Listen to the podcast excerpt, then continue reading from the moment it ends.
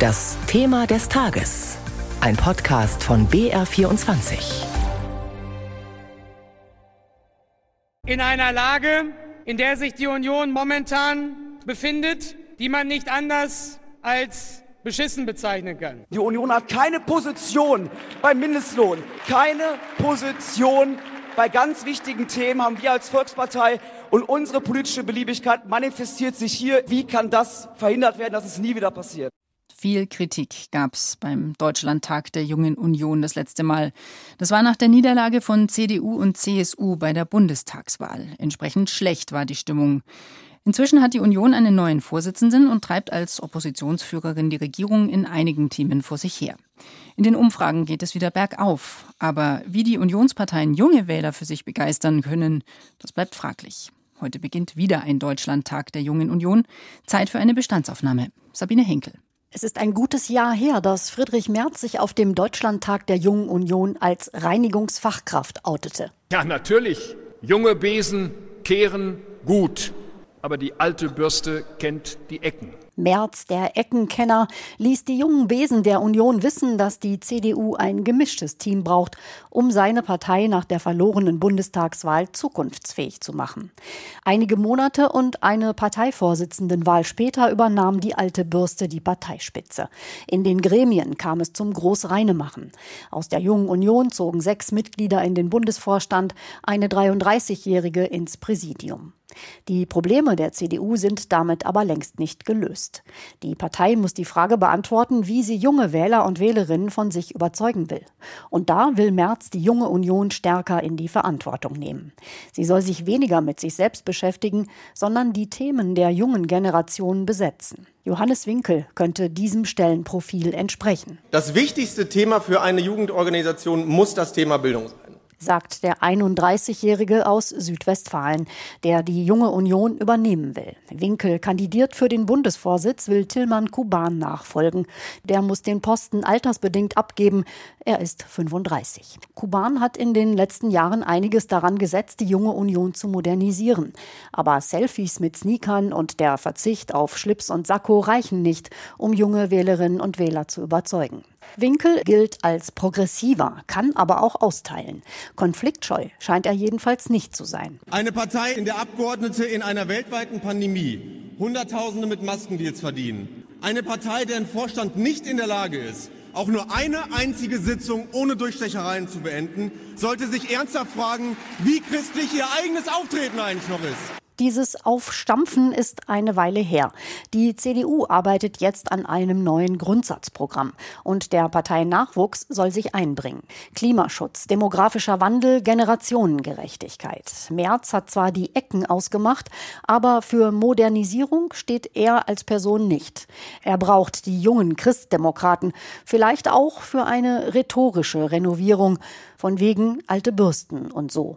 Und was die junge Union vorhat, welche Themen sie setzen will, darüber hat meine Kollegin Katja Strippel vor einer Stunde mit Christian Doleschall gesprochen, dem Chef der jungen Union in Bayern. Herr Doleschall, was sagen Sie als junger Besen zur alten Bürste Friedrich Merz? Also zunächst können wir feststellen, dass ich glaube, die Stimmung innerhalb der Union in diesem Jahr doch ganz anders ist als im letzten Jahr. Im hm. letzten Jahr kamen wir äh, von einer historischen Schlappe bei der Bundestagswahl Friedrich Merz, glaube ich, hat die CDU gut übernommen, führt sie gut und hat sie vor allem wieder geeint. Von daher hat er seinen Job im letzten Jahr gut gemacht, indem die Union insgesamt und vor allem die CDU sich wieder stabilisiert hat. Einigen aus der jungen Union ist Merz aber nicht konservativ genug. Geht das denn? Moderner werden und gleichzeitig stärker auf konservative Werte setzen? Ich halte ehrlich gesagt nicht allzu viel davon, immer zu definieren, was konservativ ist und was nicht. Hm. Ich glaube, wichtig für die Union ist, dass wir klare Kante zeigen, dass wir bei den Themen auch wieder ein Stück weit zeigen, was heißt Union pur. Wir waren ja lange Zeit jetzt in Koalitionen verhaftet beim Regierungshandeln. Und von daher ist es wieder wichtig herauszuarbeiten, wofür steht die CDU, gerade auch in Abgrenzung zu den anderen Parteien.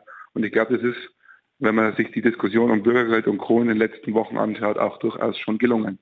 Wir haben es gehört, die CDU arbeitet ja auch gerade an einem neuen Grundsatzprogramm. Wie wollen Sie sich denn da einbringen, mit welchen Themen?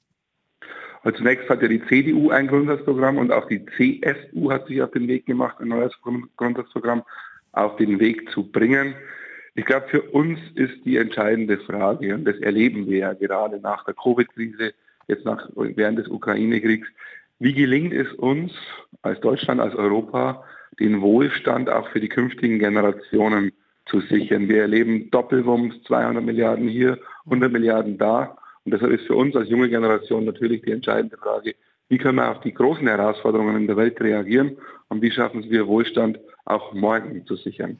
Wo, woran liegt es denn nach Ihrer Einschätzung, dass CDU und CSU bei der letzten Bundestagswahl bei den Erstwählern so schlecht abgeschnitten haben?